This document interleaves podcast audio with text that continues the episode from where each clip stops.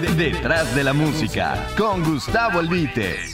Hola, ¿qué tal amigos de iHeartRadio? ¿Cómo están ustedes? Gracias por eh, prestar la atención a este podcast Detrás de la música en iHeartRadio. Hablamos naturalmente de las estrellas, la música, las circunstancias, los éxitos, ya sabe usted. Hoy le platico que me tocó vivir con Vicente Fernández muchos momentos emocionales profundos que cualquier psicólogo hubiera querido conocer de una primera figura del espectáculo mexicano. Y no presumo de ello. Fueron circunstancias nada más, ¿sabe usted? Durante 45 años viví muy de cerca sus estados anímicos derivados de presentaciones apoteóticas, de fracasos generados casi siempre por empresarios bisoños o descuidados, aquellas depresiones eventuales y variables en las que tenía que ver su familia, y las otras depresiones, las cíclicas, que coincidían con los aniversarios del fallecimiento de sus padres, particularmente el de su madre en noviembre. Muy seguido, después de dejarlo luego de un concierto, me preguntaba si ya logró la fama, la fortuna, el reconocimiento popular y está en continuo ascenso y plenitud física, ¿Qué le puede poner pensativo y triste? A veces en los vuelos, los primeros en aviones de línea y luego en aviones particulares, platicábamos principalmente de su trabajo. Jamás le pregunté qué le pasaba. Yo entendí siempre, y así lo practiqué, que a mí debía interesarme de forma prioritaria el artista para darlo a conocer a la gente en el radio, y luego el ser humano, pero esto último solo para mi conocimiento y personal archivo mental. El hombre es dueño de lo que calla y esclavo de lo que dice, sabiduría popular, y esa era la premisa.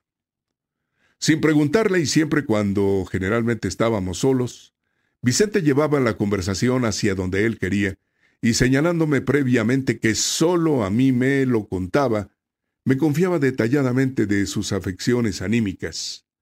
Y fíjese usted que siempre lo callé.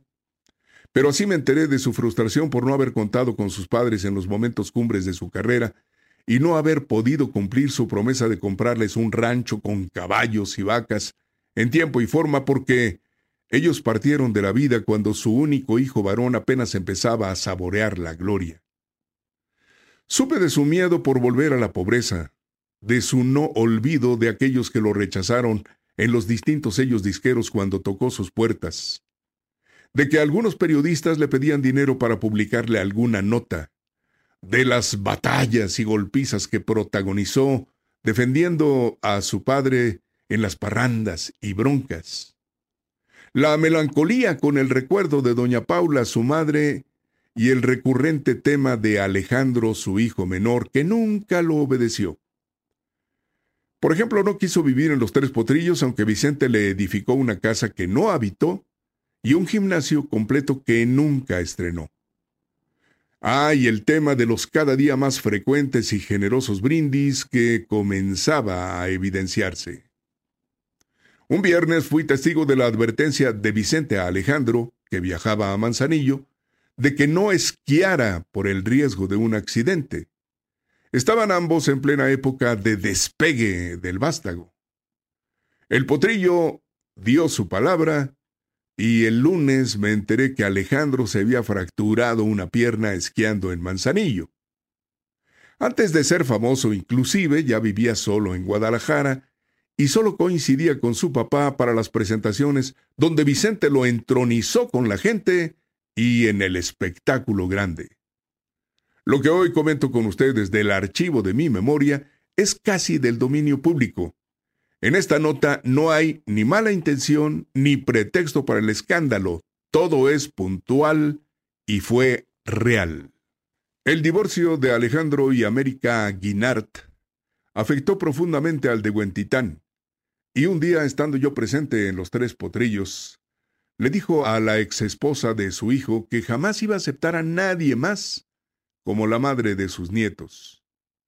Hasta la fecha, la ex primera esposa del potrillo se refiere a Vicente y lo llama papá. Cuando el tema de Humberto Estrada, como quien pierde una estrella, éxito hecho por el radio y por nadie más, lo catapultó a alturas insospechadas, Alejandro prácticamente rompió con su padre, tomó sus decisiones, integró su mariachi con músicos complementarios, contrató su sistema de audio y se fue al mundo, aquel gran mundo que le preparó su padre, y en plan de ganador. Vicente ya estaba más allá del bien y del mal, pero le seguía pegando en el sentimiento la actitud de su hijo menor. No visitaba a sus padres, que se enteraban de sus logros prácticamente por la prensa. Y luego, la prensa especializada en magnificar los defectos y debilidades de los famosos, para alimentar el morbo de sus lectores escasos de neuronas, ávidos de chismes y escándalos, se dio a la tarea de documentar la frivolidad del potrillo, lubricada siempre con la diaria y abundante ingesta de alcohol, y sabe Dios qué más, y su convivencia reiterada con el ya oficializado mundo LGBT. Los paparazzi no tenían que esforzarse mucho para conseguir testimonios del evidente desenfreno del menor de los Fernández. Sus propios familiares y amigos subieron a las redes las desnudeces, los ridículos, los escándalos y la mirada de Alejandro perdida en el infinito. Ah, y las caídas frecuentes en pleno escenario, las llegadas tarde, el olvido de las letras de las canciones, aquellas veces que lo bajaron de un avión por su estado etílico y sus advertencias bíblicas, y más actitudes nada edificantes. Vicente, que durante más de 40 años jamás dio lugar a un escándalo, o que al más incipiente problema siempre le dio la cara, sufría, como cualquier padre o más, el exhibicionismo de su vástago. Mientras tanto, Gerardo, su hijo, parecía ajeno a la desgracia familiar, disfrutaba el resultado de sus millonarios negocios al amparo del desastroso sexenio de Peña Nieto, particularmente con la Secretaría de la Defensa Nacional y el futuro claro de que su padre y el resto de su familia dependían de sus decisiones. El secuestro de su hijo mayor había minado a Vicente durante meses. Luego, los fracasos de Vicente Jr. en sus múltiples matrimonios, incluyendo a estrellas del table dance, y sus geniales negocios quebrados, habían contribuido al deterioro emocional del ídolo popular. Y ahora, la estrella que él hizo brillar, el potrillo, con su ligereza documentada por la escandalosa prensa mundial, casi borraba su prestigio como ejemplar primera figura de la música de su país. Sus duras críticas en el hogar creaban también reacciones violentas de doña Cuca Abarca, su esposa. El imperio dorado de la familia Fernández se sacudía y se colapsaba. La edad de Vicente, el conflicto familiar principalmente con su esposa, sus continuas afecciones de salud, la pérdida del sentido del oído y su inminente retiro por incapacidad física evidenciaba desenlaces no previstos y menos deseados. Gustavo, me retiro porque me da pena que la gente me vea así, me dijo, después de sufrir la tromboembolia que le impedía caminar como antes. Con sinceridad absoluta le digo que dudo que alguien lo haya conocido como yo. No porque fuera su más cercano amigo, sino porque yo no lo cuestionaba, ni le aconsejaba, ni lo criticaba. Solo lo escuchaba. Y él tenía necesidad de ser escuchado. El más importante regalo que una persona puede darle a otra es su atención y no se equivoca la sabiduría popular. Involuntariamente estuve en el lugar y en el momento en que él quiso hablar con alguien. Nunca voy a olvidar aquella noche de abril en Morelia en que mi amigo me dijo, el día que la gente deje de quererme, ese día me muero. Oiga usted, el mundo no ha dejado de quererlo. El mundo, usted y yo. Pero para él, el mundo era su familia.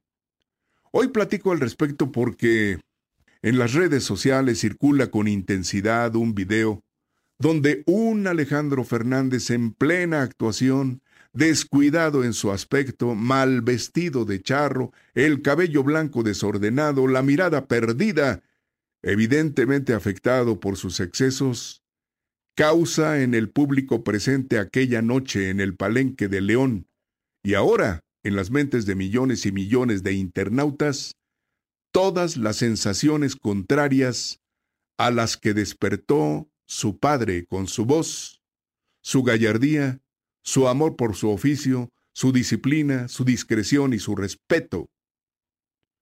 Vicente escribió, a la edad de 44 años, una página que el tiempo no borrará jamás. Un mexicano en la México. Alejandro, a los 51, solo ha escrito en los papeles corrientes y baratos de las revistas de chismes notas que tienen como destino la basura. Ojalá alguna vez alguien le haga entender que honrar honra. Detrás de la música, con Gustavo Albite. I Heart Radio.